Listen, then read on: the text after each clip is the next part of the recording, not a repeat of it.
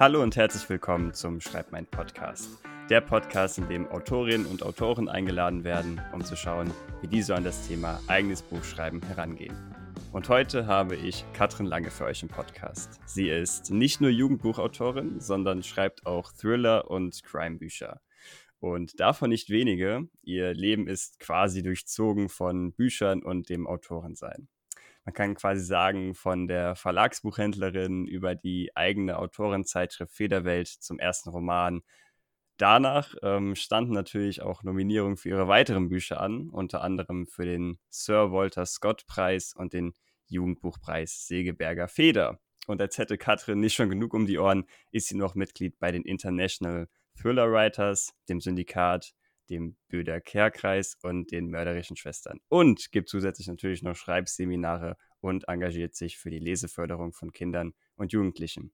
Lange Rede, kurzer Sinn. Noch vorab die wichtige Information, die obligatorische Information. Alle Links, die in dieser Folge genannt werden, findet ihr wie gehabt in den Shownotes.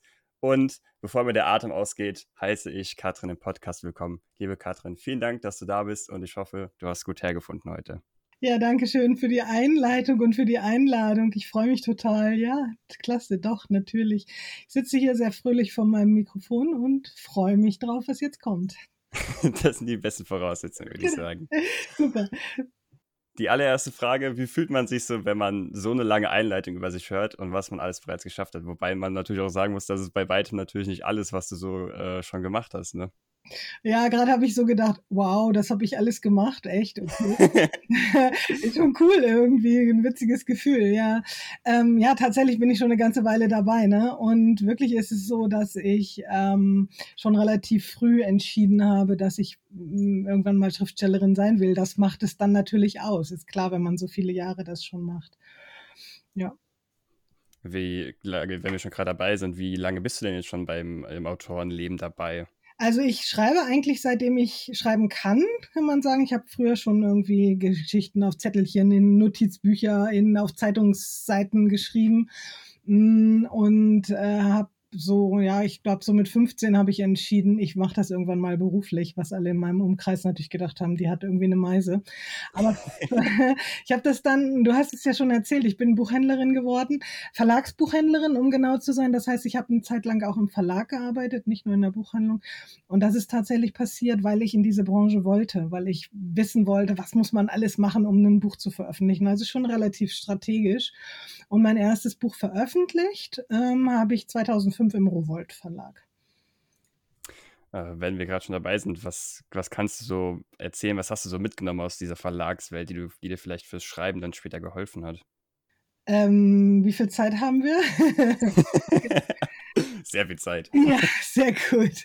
Ähm, ich glaube, tja, was sage ich denn da? Das ist interessant. Ähm, mittlerweile sind die Zeiten ein bisschen anders, aber das, was ich damals gelernt habe, war tatsächlich eben, ähm, dass man mh, mm, ein gewisses Maß an Hartnäckigkeit braucht, selbst wenn man weiß, wie die Branche tickt oder gerade wenn man weiß, wie die Branche tickt, dann macht man ja nicht so diese üblichen Anfängerfehler. Ne? Man schickt sein Manuskript, äh, das erste, was man überhaupt geschrieben hat, an 25 Verlage und wartet dann händeringend drauf, dass dann sich jemand meldet und ist völlig enttäuscht, wenn keiner sich meldet.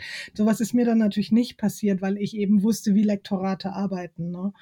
Und ähm, sonst ist es so, dass ich glaube ich, relativ früh verstanden habe, hm, dass es neben dieser Hartnäckigkeit eben auch irgendwas braucht, was die eigene Person oder die eigenen Stories, vielleicht eher die eigenen Stories auch besonders macht, wo, wo, wo der Lektor oder die Lektorin beim ersten Draufgucken sagt, ah wow, das ist interessant. Das ist, glaube ich, so diese wesentliche Erkenntnis. Also zum einen, das ist immer für mich so ein bisschen aufzudröseln, dass man vielleicht dann eher bei, Verla bei weniger Verlagen sich bewirbt und da dann eher hartnäckig bleibt und einfach an seiner Story irgendwie was zu finden, was, was das Ganze irgendwie besonders macht oder einzigartig. Genau, ich bin ein großer Freund davon, eben nicht irgendwie als Debütautor mit so einem MeToo-Buch zu kommen. MeToo-Buch heißt, ah, weiß nicht, ähm, es gab eine Zeit lang irgendwie erfolgreiche Vampir-Romance-Romane und dann haben alle Leute angefangen, Vampir-Romance-Romane zu schreiben und haben gedacht, das ist dann das, was sie erfolgreich macht. Da kommen sicherlich auch erfolgreiche Debüts bei raus. Die Frage ist nur, wie nachhaltig das dann letztendlich ist, wenn man schon anfängt als MeToo-Autor Autor. Ne?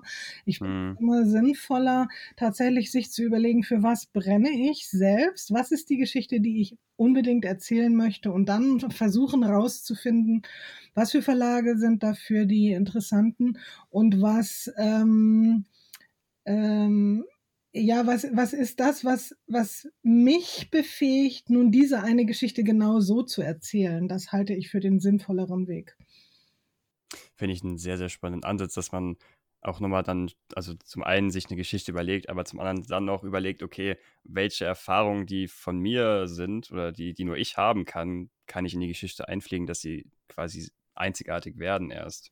Genau, vielleicht gar nicht unbedingt Erfahrungen. Also ich nicht, dass das jetzt so klingt, als, als wenn man jetzt seine eigenen, weiß ich nicht, seine eigene Lebensgeschichte aufschreiben soll oder so. Es gibt einen schlauen Menschen, der hat mal gesagt, deine eigene Lebensgeschichte interessiert genau einen Menschen auf der Welt und das bist du selbst.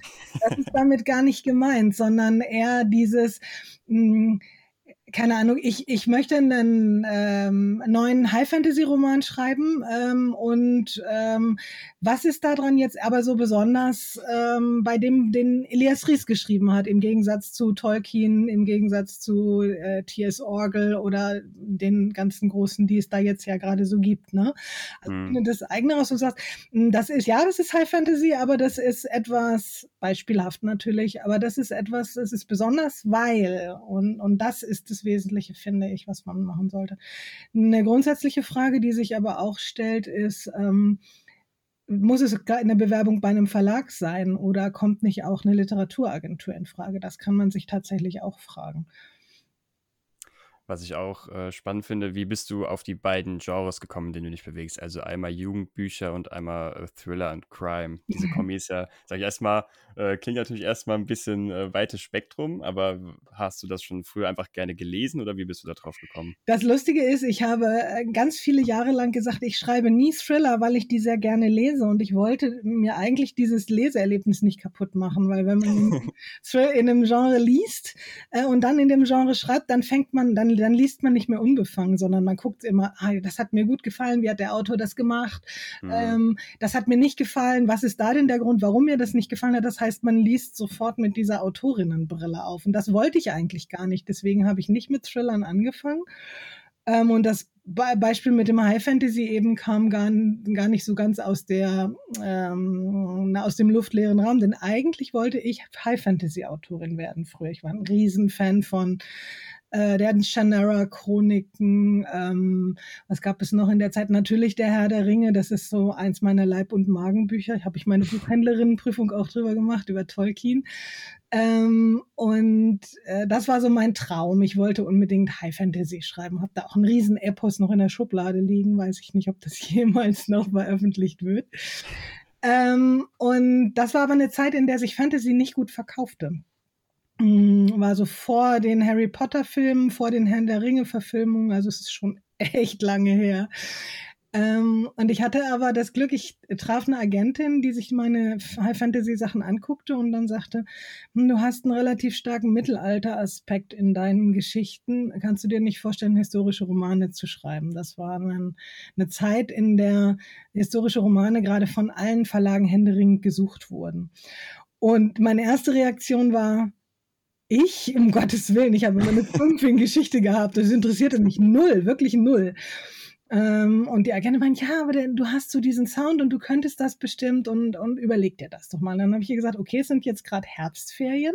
Da waren meine Kinder ja noch klein. Wir waren im Urlaub und ich sage, ich gebe mir mal diese zehn Tage und ich überlege im Urlaub mal so ein bisschen.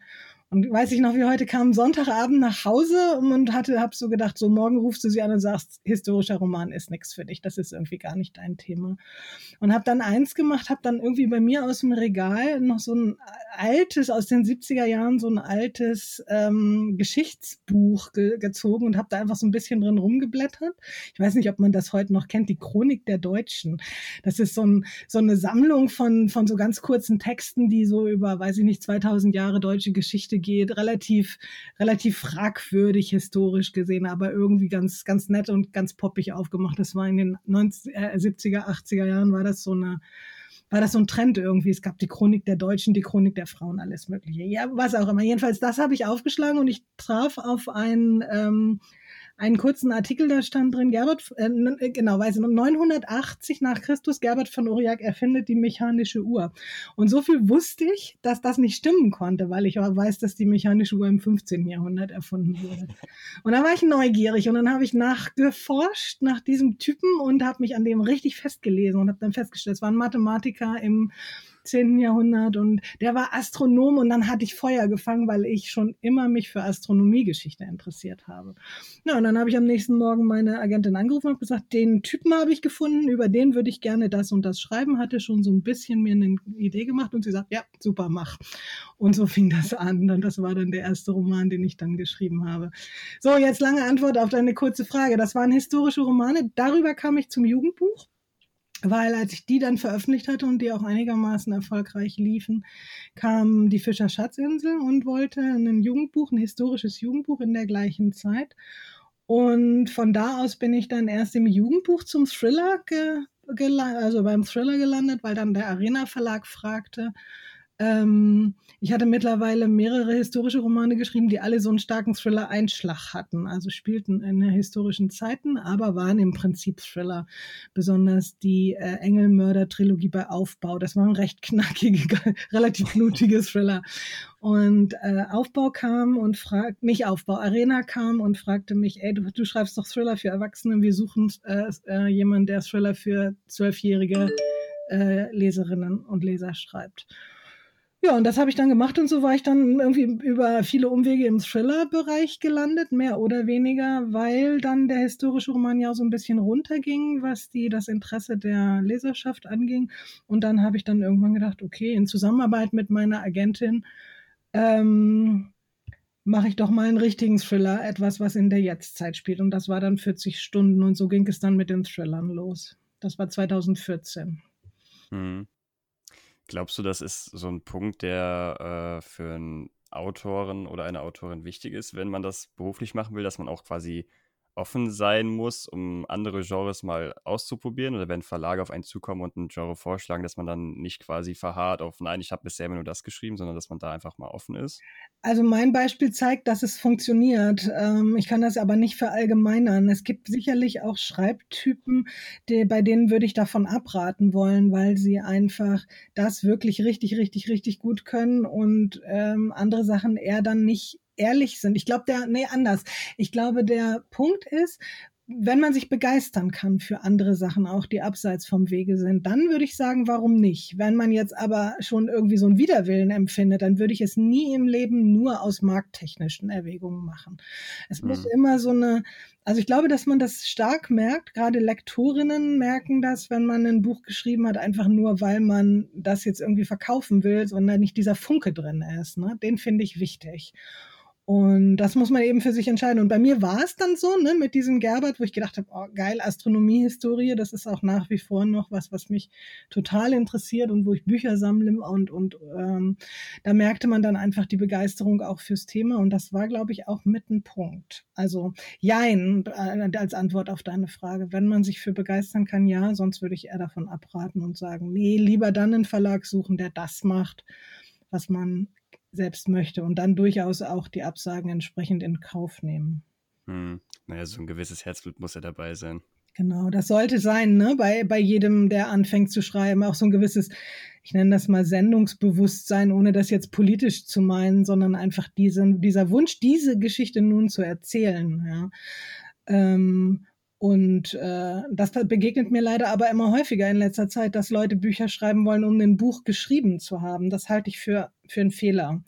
Also äh, äh, die Leute möchten oder wie soll ich sagen, ähm, ich treffe in letzter Zeit öfter Leute, die ein Buch geschrieben haben wollen, aber die nicht schreiben wollen. Das finde ich ein bisschen seltsam, weil es geht ja eigentlich darum, eine Geschichte erzählen zu wollen. Das mhm. sollte immer die erste Motivation sein, finde ich.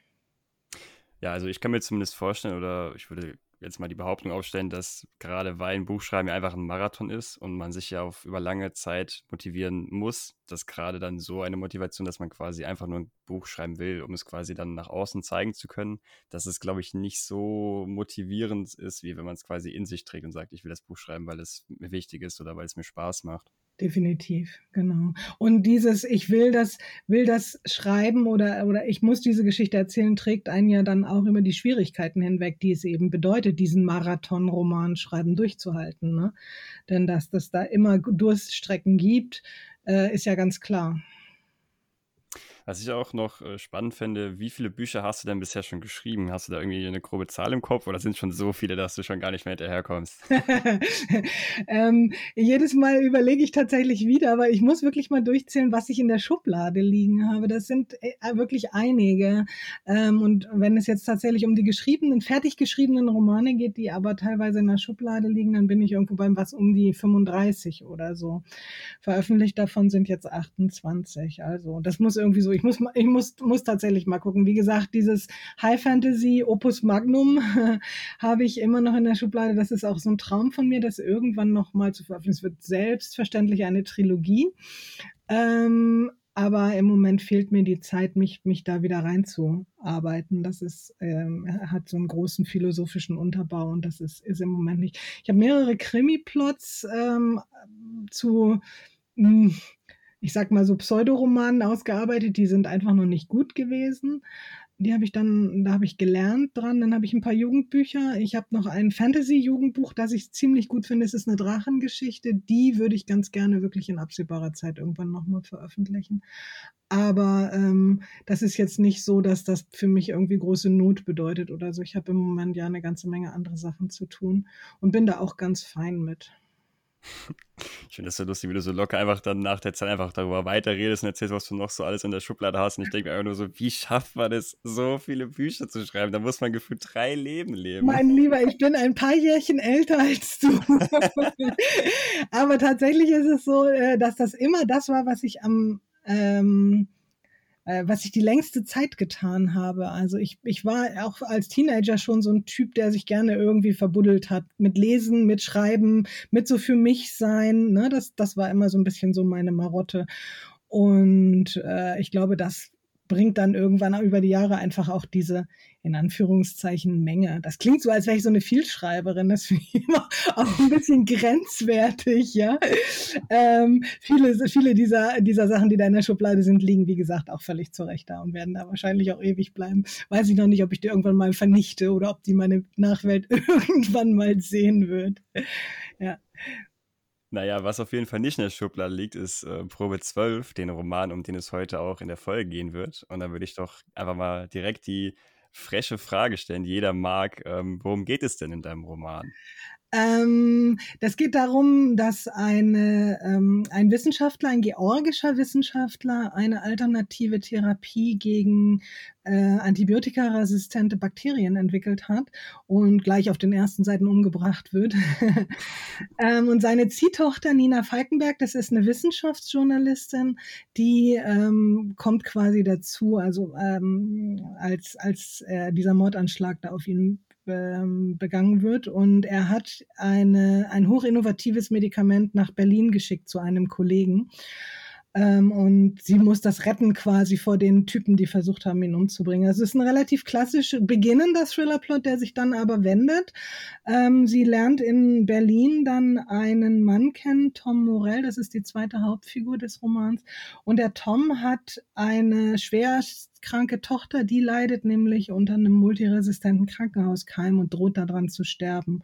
Und als sich herausstellt, dass eine dieser zwölf, es sind zwölf Proben, die, die da dieses, dieses Medikament sind, dass eine dieser Proben diese Tochter retten kann, tun die beiden sich zusammen und versuchen nun diesen, dieses Erbe dieses Wissenschaftlers zu retten und damit quasi der Welt eine alternative, ähm, ein alternatives Medikament gegen antibiotikaresistente Keime zu geben, was ein riesen äh, gesellschaftliches, medizinisches Problem ist, was auf uns zukommt in nächster Zeit.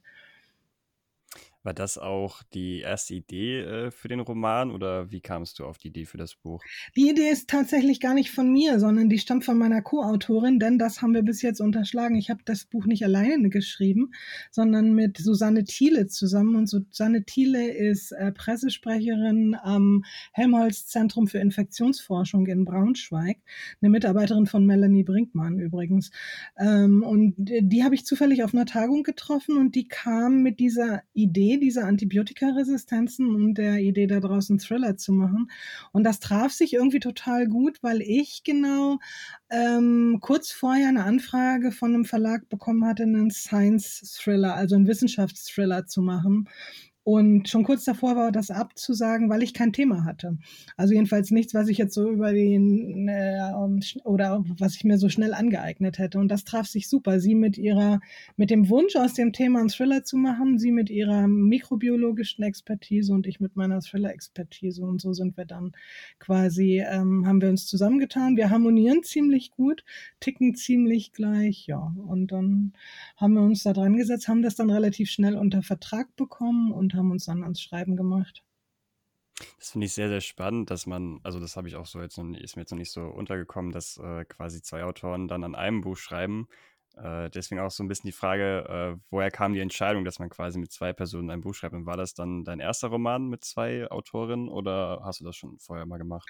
Ich hatte es direkt einmal vorher gemacht in, äh, in einer ganz, ganz anderen Version. Das ist ein ähm, äh, Cozy Crime, also einen, ähm, einen Urlaubskrimi, den ich mit einem Polizisten zusammengeschrieben habe, den allerdings unter einem offenen Pseudonym, weil ich äh, weil das eben tatsächlich gar kein Polit-Thriller ist. Alles andere, was ich unter Katrin Lange an Krimis schreibe, sind ja immer politische Sachen. Und deswegen haben wir für diesen ganz unpolitischen, leicht humorvollen Roman, habe ich das dann unter dem Pseudonym Katja Lund geschrieben. Das ist zusammen mit einem Polizisten. Da sind wir auch zu zweit. Und ähm, das von Susanne und mir war jetzt quasi das zweite, das ich äh, zu zweit geschrieben habe. Genau. Und wie, wie kommt man dann, also was ist dann quasi der Grund, dass man sagt, okay, ich schließe mich mit der Person zusammen und schreibe mit der gemeinsam ein Buch? Naja, bei, bei Susanne und mir tatsächlich dieses, sie hatte das Thema und die Expertise und äh, ich hatte die Anfrage von dem Verlag nach einem Science-Thriller. Übrigens, der Verlag hat es dann nicht genommen, sondern es ist dann bei Bastel Lübbe gelandet. Aber das ist nochmal ein anderes Thema. Diese ganze, wie Verlage entscheiden, ein Manuskript zu nehmen, steckt dahinter. Ähm, und das war einfach eine, eine super Zusammenarbeit, weil es für uns beide eben uns beiden das lieferte, was uns fehlte, um dann ein Buch alleine zu machen. Ne? Und äh, wie lief das dann ab? Wie sah dann die Aufteilung aus?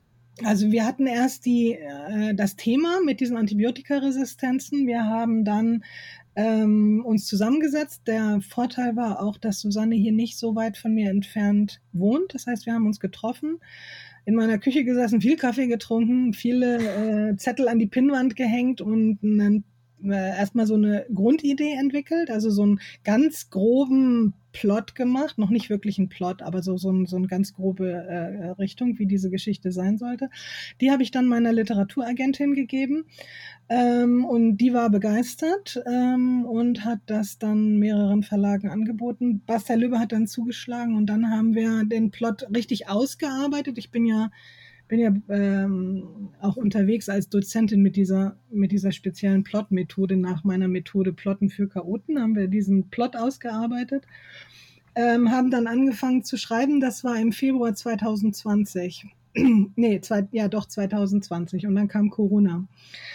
Ähm, und das war ein medizinisches Thema und das Fiese war, dass unsere Grundprämisse des Romans basierte auf einem Tuberkuloseerreger, auf einem antibiotikaresistenten Tuberkuloseerreger. Und ähm, es stellte sich aber schon Ende März 2020 raus, dass ein Medikament oder, oder das auf der Basis dieses Tuberkuloseerregers, das ist lustig, jetzt merke ich gerade, dass Susanne die Expertin dafür ist. die könnte dir das jetzt aus dem FF erklären, also aber äh, auf, in, in wenigen Sätzen gesagt war, war ähm, dieser Tuberkuloseerreger, den wir hatten, ähm, war, ist die Ausgangsbasis für die Entwicklung eines Corona-Medikaments gewesen. Und damit war also unsere Prämisse weg. Mhm. Ganz kurz. Und das heißt, wir mussten nochmal von vorne anfangen.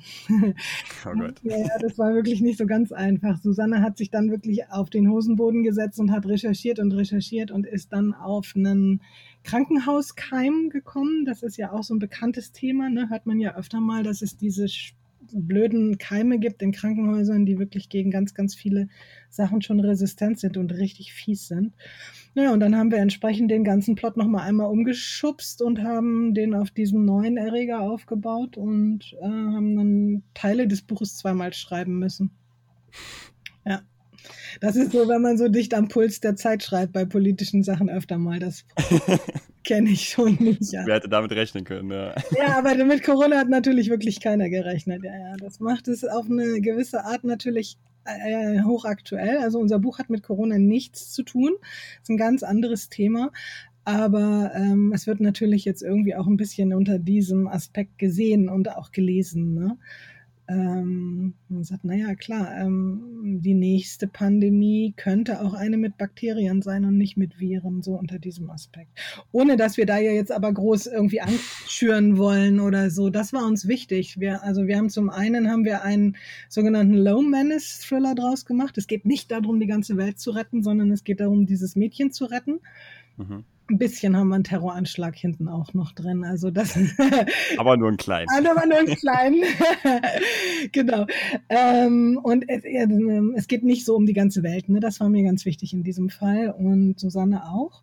Und was uns auch wichtig war, war, dass der Roman so ein bisschen auch politische Möglichkeiten aufzeigt, was man tun könnte gegen dieses Problem. Ja. Ich habe so ein paar Bekannte unter Politikern, die kriegen es alle noch zugeschickt demnächst. ja. Ähm, wie kann ich mir das dann vorstellen? War dann Susanne eher für diesen medizinischen äh, Backup da oder habt ihr, wie kann ich mir das vorstellen, habt ihr quasi Kapitel aufgeteilt, du schreibst das, ich schreibe das, wie, wie sah mhm. das so aus? Also Susanne hat auf jeden Fall zu 100 Prozent die ganzen Recherchen gemacht und das ganze Know-how da reingegeben und wir haben die Protagonistinnen unter uns aufgeteilt. Also die Nina Falkenberg, die Wissenschaftsjournalistin, äh, ist Susannes Protagonistin und der Tom Morell, also so ein, mehr so ein Abenteurer-Typ, der ist Food-Blogger, fand ich irgendwie ganz spannend und ist so ein, so ein, so ein leicht abgehalfterter Typ. Das ist mein Protagonist gewesen. Und die Szenen haben wir unter uns aufgeteilt. Und da ich die größere Erfahrung im Thriller-Schreiben hatte, gab es dann so noch so ein paar andere Innenperspektiven. Es gibt eine Polizistin ähm, und es gibt auch ein paar Perspektiven der Täter. Die habe ich dann mit übernommen, weil ich einfach mehr Erfahrung hatte im Schreiben von Thriller-Szenen. Ne? Hm. Ich stelle mir das äh, auf der einen Seite spannend vor, mit einer anderen Person zu schreiben. Zum einen, wie du schon gesagt hast, dass dann äh, andere Figuren quasi von einer Person geschrieben werden und dadurch wahrscheinlich auch so ihren eigenen, äh, ihre eigene Ausdrucksweise bekommen und man wahrscheinlich beim Lesen schon merkt, okay, das hat, also vielleicht nicht, dass es dann eine andere Person geschrieben hat, aber man merkt auf jeden Fall, dass diese Figur anders tickt als die andere Figur vielleicht. Ja, ähm, ist ein bisschen ein zweischneidiges Schwert tatsächlich. Ähm, ich glaube immer, dass es ganz gut ist, wenn man zu zweit schreibt, dass man es nicht unbedingt merkt, äh, wer was geschrieben hat, äh, aber die Figurensprache muss natürlich anders sein. Das ist ganz wichtig. Aber das ist auch bei meinen, wenn ich jetzt selbst ein Buch schreibe und ich habe verschiedene Innenperspektiven, das geht eigentlich in jedem meiner Bücher so, dann achte ich da schon von alleine drauf, dass, ähm, keine Ahnung, der ähm, Sonderermittler mit einem traumatisierten Hintergrund anders spricht als die junge Pastorin, die da in dem Buch vorkommt oder so. Ne? Das heißt, das ist ja grundsätzlich schon mal auch einer der Jobs, den du hast, wenn du seriös und gut schreiben willst, sage ich mal. Ähm, aber natürlich ist es so, wenn man zu zweit schreibt, dass schon so ein gewisser anderer Sound auch noch damit drin ist. Was ich auch zumindest mich am Anfang gefragt habe, weil ich das gelesen habe, ähm, weil man ja beim Schreiben meistens dann doch alleine schreibt und ja dann so ein bisschen die Geschichte selbst bastelt. Ist es nicht dann total doof, wenn man mit anderen Autoren schreibt, dann ständig Kompromisse eingehen muss beim Schreiben? Oder wie, wie sah das bei euch aus? Ja, war tatsächlich eine Herausforderung, weil ich natürlich als Thriller-Autorin immer, immer so ein bisschen knall, knallig äh, das haben wollte und so sagen, ja, ist aber nicht so realistisch und hm.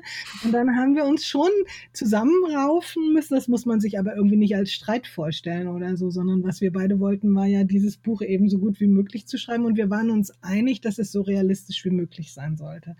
Es gab eine, gibt tatsächlich eine Szene im äh, Showdown, ohne dass ich jetzt spoilere, kann ich da nicht viel drüber sagen, aber da war es tatsächlich so, dass wir wirklich auch gerungen haben miteinander. Und da hat, ist es mir dann gelungen, ähm, Susanne ein bisschen dazu zu überreden, zu sagen, okay, wir haben es ein bisschen thrillerartig hochgedreht.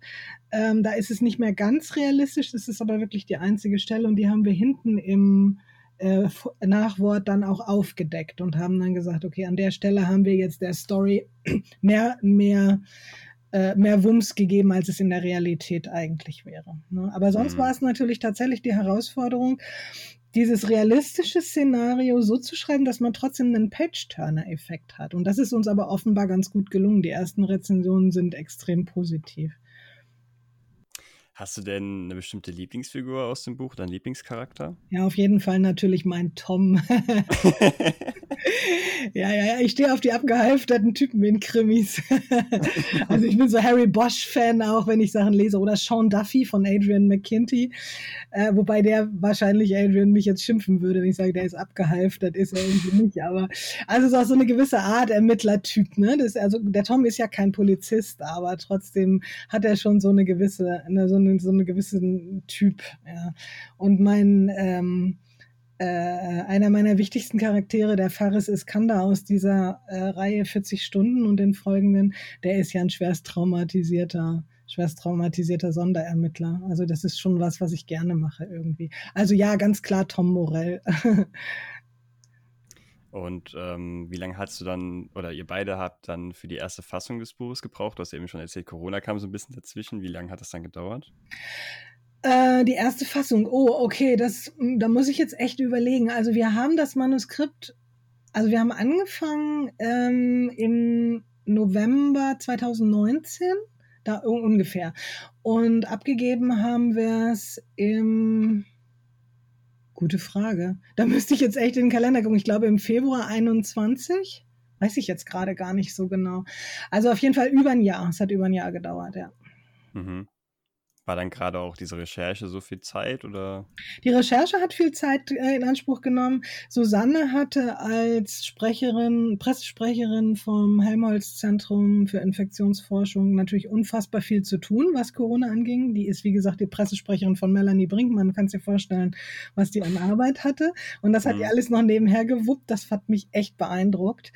Ähm, und ähm, dann war es eben auch so, dass für mich dieses Zusammenarbeiten zu zweit neu war, eben diese, dieses äh, aneinander abgleichen, so dass wir, dass ich da glaube ich ein bisschen länger gebraucht habe auch. Wir mussten uns einfach eingrooven aufeinander. Ne? Aber ähm, das hat auf der anderen Seite natürlich hat die Recherche aber Zeit gespart. Sonst, wenn ich politische Sachen schreibe oder gesellschaftlich, gesellschaftskritisches, dann muss ich ja eigentlich selbst recherchieren. Und wenn ich dann auf irgendein Problem stoße, dann muss ich erstmal das weglegen und muss dann mich einlesen, muss Leute finden, die mir die entsprechenden in Anführungszeichen dummen Autorinnenfragen beantworten können. Das war hier alles nicht, sondern wenn ich ein Problem hatte, dann habe ich Susanne eine WhatsApp geschrieben, hier das und das. Und dann kam entweder sofort eine Antwort, ähm, äh, oder wenn sie dann gerade auf der Arbeit war, natürlich irgendwie in der Mittagspause oder so. Oder sie sagte, oh, weiß ich auch nicht, muss ich recherchieren, schicke ich dir heute Abend oder schicke ich dir morgen früh und dann konnte ich weitermachen. Das hat dann natürlich auch wieder Zeit gespart, ne? Klar. Bevor wir ins nächste Themengebiet springen, finde ich noch spannend, ob du vielleicht äh, ein paar Tipps hast für Autoren, die sich vielleicht überlegen, mit anderen Autoren zusammen ein Buch zu schreiben. Was hat vielleicht euch beiden geholfen bei der Zusammenarbeit? Also ganz wichtig finde ich, dass man äh, sich, sich ganz ehrlich fragt, ob man gut miteinander kann.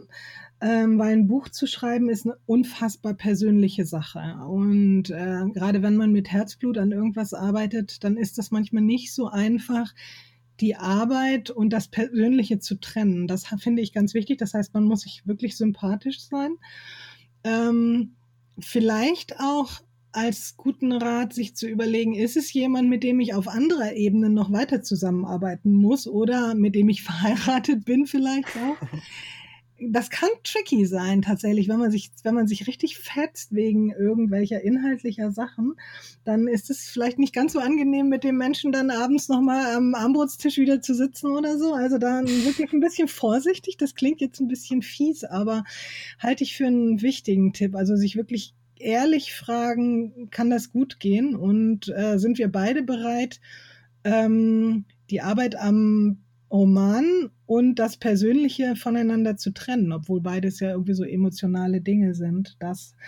Und dann würde ich wirklich immer raten, ähm, sich sehr stark auf die Plotarbeit zu konzentrieren, also sich einig zu werden, was ist die Geschichte des Romans und dann zu versuchen, diesen Plot auch einzuhalten, was bei mir fast nie gelingt. Das ist ein Rat, den ich selbst nie befolge. Aber das ist, glaube ich, wenn man an, gerade wenn man Anfängerin ist, ist das, glaube ich, eine ganz gute Idee, ähm, die, die Schreibarbeit so zu trennen dass man sagt, man macht so drei Blöcke. Man macht eine Planungsphase, in der man wirklich sich intensiv Gedanken über den Plot, über die Spannungsstruktur, über die Charakterspannung macht, diese ganzen Dinge. Und dann kommt die Schreibphase und dann kommt eine intensive Überarbeitungsphase und die wirklich auch voneinander zu trennen. Das ist immer mein Lieblingstipp für alle Anfänger. Mhm. Hast du gerade schon die Überleitung selbst gemacht, äh, wie du okay. schreibst? Also ist das quasi deine Herangehensweise, die du momentan so nutzt, also das in so diese drei Phasen zu unterteilen oder wie gehst du da ran, wenn du eine Geschichte schreibst? Genau, für mich war das eine totale Offenbarung, als mir irgendein ähm, Neurologe mal erklärt hat, wie unser Gehirn tickt, dass es nämlich nicht gleichzeitig kreativ und kritisch arbeiten kann. Kritisch im Sinne von Überarbeiten gemeint, jetzt nicht im Sinne von Literaturkritik. Ne? Ähm, und dass es unfassbar viel Energie braucht, wenn wir beides versuchen gleichzeitig zu machen. Und das fand ich ganz spannend und habe dann gedacht, okay, das ist für mich ein Ansatz gewesen zu sagen, ich versuche mal wirklich den kreativen Prozess komplett abzukoppeln von diesem äh, kritischen. Das heißt, wenn ich in der Schreibphase bin, dann schreibe ich schnell. Und dann schreibe ich auch ohne mir darüber Gedanken zu machen, ist es jetzt gut, was ich da mache, sondern ich schreibe erstmal Inhalt. Ja, dass ich hinterher in der Szene was stehen habe und dann mir angucken kann, funktioniert diese Szene jetzt inhaltlich und alles andere kommt dann später. Und das ist eine Arbeitstechnik, die ich sehr intensiv nutze und die auch immer gut aufgeht.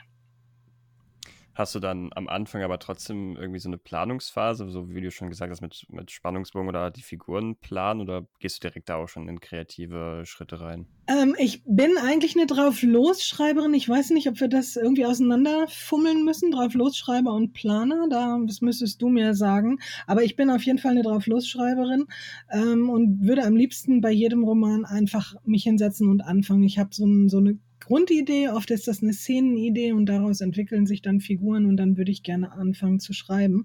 Ich weiß aber ganz genau, dass mich das in die absolute Hölle führt, weil ich nämlich, weil ich nämlich für ein, weiß ich nicht, 500 Seiten Buch dann 1700 Seiten schreiben muss, weil ich so viel wegschmeißen muss. Und das ist natürlich, wenn man wie ich davon leben muss, irgendwie nicht so richtig zielführend. Deswegen habe ich mir angewöhnt, äh, vorher einen Plot zu machen, wirklich zu plotten das Wort gibt es übrigens im Englischen nicht, finde ich immer lustig, wenn man das auf Deutsch sagen muss, also zu plotten. ähm, und habe da im Laufe der Jahre tatsächlich auch diese eigene Methode Plotten für Chaoten entwickelt, weil ich einfach so ein chaotischer Typ bin. Ne? Und das mache ich wirklich so lange, bis ich das Gefühl habe, ich habe jetzt einen, äh, eine Storyline stehen, einen Szenenablauf, der sich auf dieser Ebene für mich gut anfühlt. Und dann fange ich an zu schreiben und dann merke ich, funktioniert aber doch nicht so. Wenn der Text da geschrieben steht, funktionieren Charakter, funktioniert Charakterbau anders. Die Figur, das ist das, was viele Autoren sagen, die Figuren machen was anderes, als sie sollten. Das ist genau dieser Effekt, dass man plötzlich ja. merkt, ah, die Handlungsspannung ist gut, aber da ist ja auch immer noch eine Charakterspannung und die funktioniert nicht wirklich. Ähm, und das ist mir in meinen Büchern ganz wichtig, dann diesen Schritt zurückzugehen und zu sagen, okay, ich muss meinen Plot umbauen, damit auch die Charakterspannung funktioniert und der Leser oder die Leserin hinterher sagt, die Figuren handeln total glaubwürdig. Ich finde nichts schlimmer, als wenn in äh, äh, Thrillern gerade irgendwie ein riesiges Trauma von einer Figur aufgebaut wird. Ich, ich übertreibe jetzt mal ein bisschen, aber da wird eine Figur aufgebaut, die hat irgendein ganz schlimmes Trauma. Und irgendwann kommt die Autorin oder der Autor an eine Stelle, wo man merkt, jetzt geht der Plot, die Handlung nicht weiter, wenn diese Figur nicht dieses Trauma überwindet. Und dann ist es plötzlich überwunden. Und dann merkt man ganz klar, da hat die, ähm, die Schreibende oder der Schreibende sich keine Gedanken darüber gemacht, dass die Charakterspannung auch funktioniert. Und das ist dann immer, immer so ein Eiertanz, ne? Also dann wieder ein Stück am Plot langschreiben, gucken, funktioniert es. Äh, wenn es nicht funktioniert, zurückgehen, umarbeiten. Und ich arbeite da dann immer ganz gerne mit so einer Methode. Die äh, gibt es auch als als Schreibratgeber, mir fällt jetzt blöderweise der Name des Autors nicht ein, die Überarbeitung heißt das Buch, ist schon ewig alt. Kaplan, glaube ich, David Kaplan oder so, müsstest du für die Show Notes mal gucken. Ja, ja, gucke ich nach. Äh, genau, und da habe ich das gelernt, dass man tatsächlich, ähm, wenn man an solche Stellen kommt, wo man merkt, ah, hier funktioniert das nicht, ähm, als Beispiel äh, die beiden Protagonisten bei meinem aktuellen Jugendbuch ähm, sind am Anfang von zu Hause weggelaufen. Und ich habe aber im Laufe der Geschichte gemerkt, dass es nicht funktioniert, wenn der, wenn der Vater von den beiden nicht Bescheid weiß über das, was da passiert. Das heißt, ich muss es vorne umändern. Sie müssen mit ihrem Vater darüber reden, dass sie die Tante besuchen. So. Und das ändere ich dann aber nicht sofort, sondern ich mache mir an der Stelle im Manuskript, an der es mir aufgefallen ist, eine Notiz hier vor ändern. Sie hauen nicht ab, sondern sie sprechen mit ihrem Vater und sie fahren in die Ferien zu Tante Claire. Und schreibe aber von der Stelle an so weiter, als wäre es ähm, tatsächlich schon immer so, hätte es schon immer so da gestanden. Das hat den Vorteil, dass ich später, einmal, wenn ich das Manuskript einmal durchgeschrieben habe, dann kann ich mir diese ganzen Punkte, die ich mir im Manuskript markiert habe, gucke ich mir an. Und manchmal heben sie sich sogar auch gegenseitig wieder auf. Also wenn ich jetzt, ich bin noch nicht ganz am Ende, wenn ich jetzt irgendwo merke, ah, der Spannungsbogen wäre aber doch spannender, wenn sie von Anfang an weglaufen, dann mache ich die Überarbeitung nicht zweimal. Verstehst du, was ich meine? Ja. So, und das ist so eine Technik, die ich mir angeeignet habe und die dazu führt, dass in meinem, in meinem First Draft, der ja sowieso immer nur für die Autorin ist, ähm, ganz viele so doppelte Klammern stehen, unsere vorne Zugszene anders oder ich habe den Namen vom Ort vergessen, den ich da vorne mal einmal erwähnt habe, dann gehe ich an der Stelle nicht zurück und gucke, sondern schreibe nur, sie fuhr nach, Klammer auf, Klammer auf, Name, Ort, Klammer zu, Klammer zu und komme dadurch dann eben nicht raus aus diesem kreativen Prozess. Ne? Hm. So. Also das ist so in, in, in groben Zügen meine Arbeitsweise.